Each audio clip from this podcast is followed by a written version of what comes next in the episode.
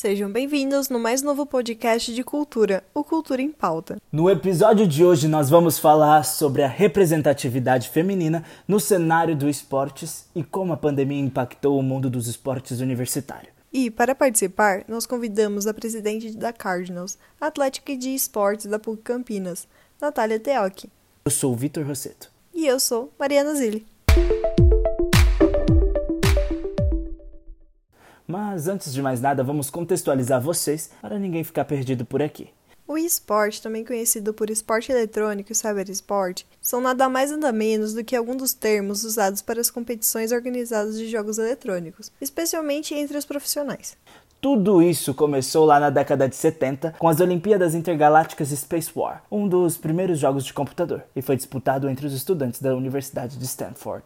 Aí, na década seguinte, em 1980, a Atari organizou uma competição de esporte eletrônico, algo mais organizado e bem maior, o Space Invader Championship. Só para você ter uma noção, foram mais ou menos 10 mil participantes vindos de vários cantos dos Estados Unidos, tipo um Rock in Rio com a Lady Gaga, mas com todo mundo presente. Em 1990, teve mais um campeonato nessa mesma pegada, o Nintendo World Championships, com etapas em várias cidades dos Estados Unidos e com a final disputada na Califórnia. Calma que já estamos acabando aqui com a linha do tempo. Com a chegada da internet, acabou a limitação física ou geográfica para a realização dos eventos, o que fez aumentar o número de competições entre os anos 2000 e 2010. Só para você ter uma noção, em 2000 foram 10 torneios, já em 2010 foram 160. Eu que sou de humanos consigo dizer que foi um belo de um aumento. E a primeira organização internacional de esportes, a G7, foi fundada na mesma época, tudo muito novo e bem recente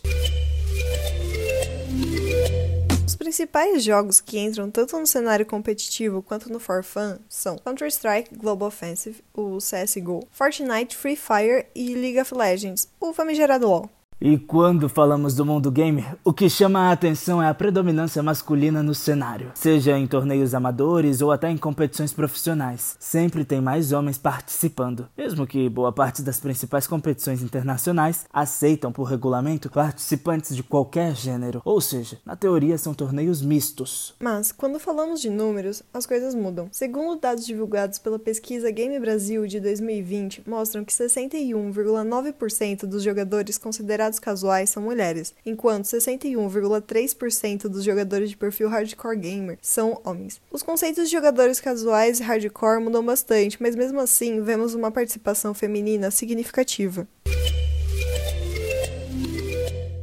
O cenário do esportes cresceu durante a quarentena e tendem a movimentar 8,5 bilhões de reais em 2020, um valor que é mais que o triplo em relação a 2018. E esses dados são fornecidos pela Newzoo, uma empresa que acompanha o crescimento dos esportes. E a quarentena também fez o cenário do esportes universitário ter mais visibilidade e crescimento. As atléticas começaram a aderir à modalidade mais ou menos a partir de 2015 e 2016. E, com o distanciamento social no contexto que estamos vivendo, os jogos universitários se adaptaram e passaram a serem online. A Cardinals, a Atlética de Esportes da PUC Campinas, foi fundada em 2016. Atualmente jogam em 10 modalidades e contam com 80 pessoas, mas 4 são mulheres. E para falar mais sobre o esportes universitário e a presença feminina no cenário, eu converso com a presidente, Natália Teoc.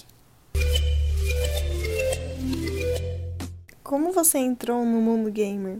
Comecei a jogar LoL em 2015, e aí nisso fui jogando só for fun mesmo, tipo, só pra me divertir. E quando entrei na faculdade, eu não sabia que tinha Cardinals, e aí eu comecei a acompanhar o cenário competitivo de LoL, né? Eu achei interessante. Em 2019, ano passado, eu descobri que existia uma atlética só de esportes. Falei, não, agora eu vou ter que me envolver. O de videogame mesmo, eu gosto desde pequena e agora eu acompanho tudo. E eu comecei a me interessar mais por computador e aí eu montei meu próprio setup cadeira gamer, meu teclado gamer, tudo LED, eu tenho LED atrás da cama, tenho LED. E aí eu comecei a acompanhar mais os streamers, eu gosto muito do Celt, né? Então, tipo, eu acompanhei todos os jogos dele. Aí eu comecei a torcer pra PEN, né? Eu era PEN Zé. E acompanhar a streamer Taiga, também é uma menina. E eu acompanhei ela desde pequena e hoje ela já, tipo, tá com 3 milhões de seguidores e na Loud, que é um time muito grande de Free Fire. Ela é streamer de lá e influenciadora. Então, tipo, eu acho muito legal ver essas meninas crescendo dentro desse nicho.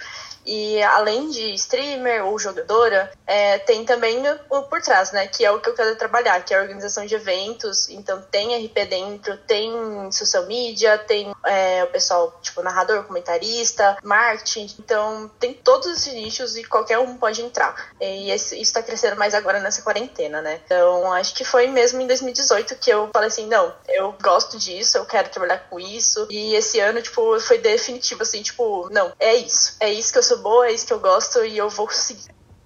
E como essa mulher está inserida nesse meio? Você percebe que está havendo uma mudança no cenário?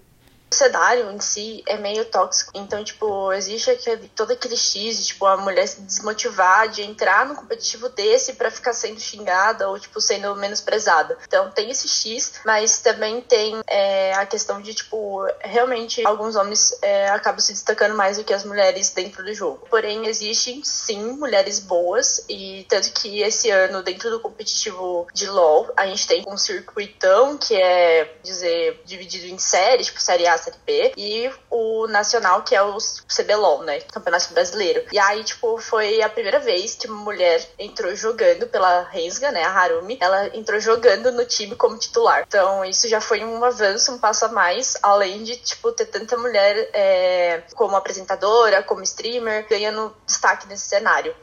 É difícil realmente, então, ter jogadoras, mas não é impossível. E no cenário de esportes universitário, as coisas mudam?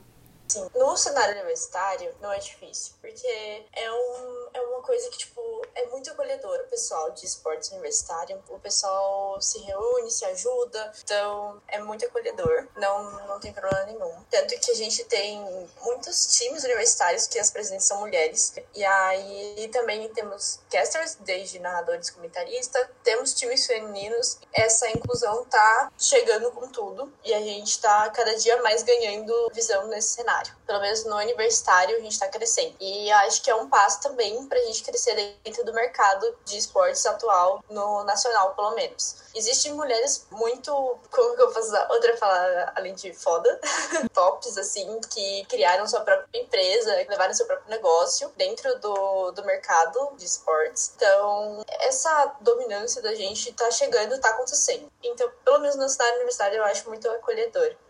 Você já sofreu algum tipo de assédio jogando? Chama de rage, né? Tipo, ah, porque você é mulher, você é ruim. Ah, você só joga de suporte de pio, não sei o quê. Essas preconceitos, tipo, por ser mulher, eu sou ruim. E eu nunca joguei sério, então eu sempre sofri mais é, um, tipo, ah, quer namorar comigo, me passa seu WhatsApp, gatinha, essas coisas, sabe? Não, nada grave também, mas eu sempre ficava meio ofendida quando me chamavam de ruim. E aí descobriam, ah, tinha que ser menina mesmo, mas faz uns anos pra isso, isso nem me atinge mais. E vendo do que a gente vive hoje, não, não tem por que realmente dar bola para essas pessoas, porque existem pessoas assim, chatas nesse cenário.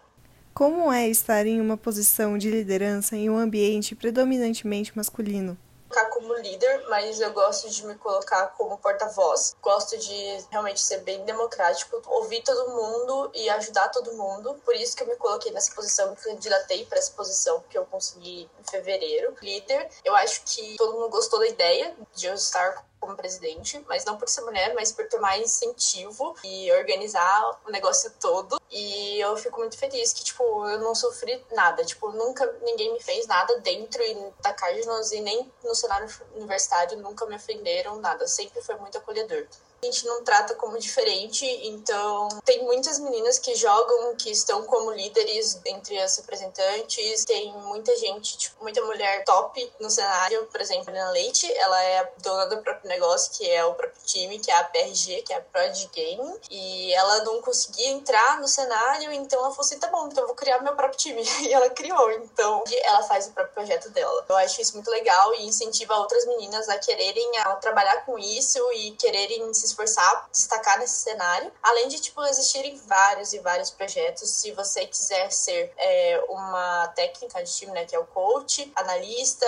ou própria jogadora, ou trabalhar com isso, tem projetos como Girls Arenas, a Furnace, que acolhem essas meninas, todas as meninas que querem se destacar em alguma parte ou trabalhar com coisa parecida no esportes. São mulheres que encabeçam esses projetos e acabam criando aulas, como ter cenário, palestras, até próprios torneios somente de meninas. Então, eu acho muito legal esse cenário está crescendo ultimamente. A quarentena fez com que houvesse um aumento no cenário de esportes.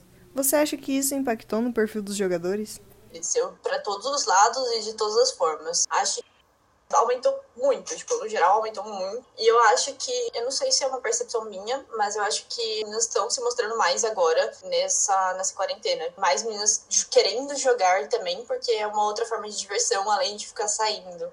Acho que ganhou visibilidade e vai manter ano que vem isso, esses formatos. Como a quarentena impactou o mundo gamer?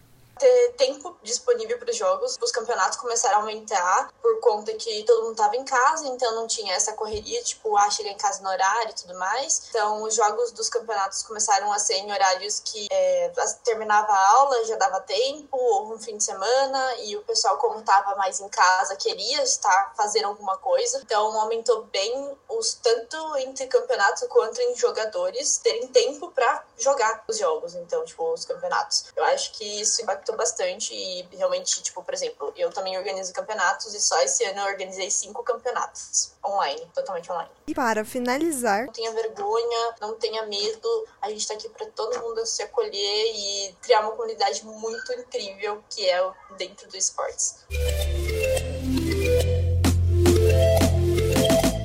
Esse foi um episódio do Cultura em Pauta com mais uma pauta na mesa. E eu sou Mariana Zilli. E eu, Vitor Rosseto. A produção é de Roberta Galdino e Mariana Zilli. Edição de som é de Mariana Zilli. Esse episódio usou informações de Globo Esporte, CNN Brasil e Pesquisa Game Brasil. Até a próxima!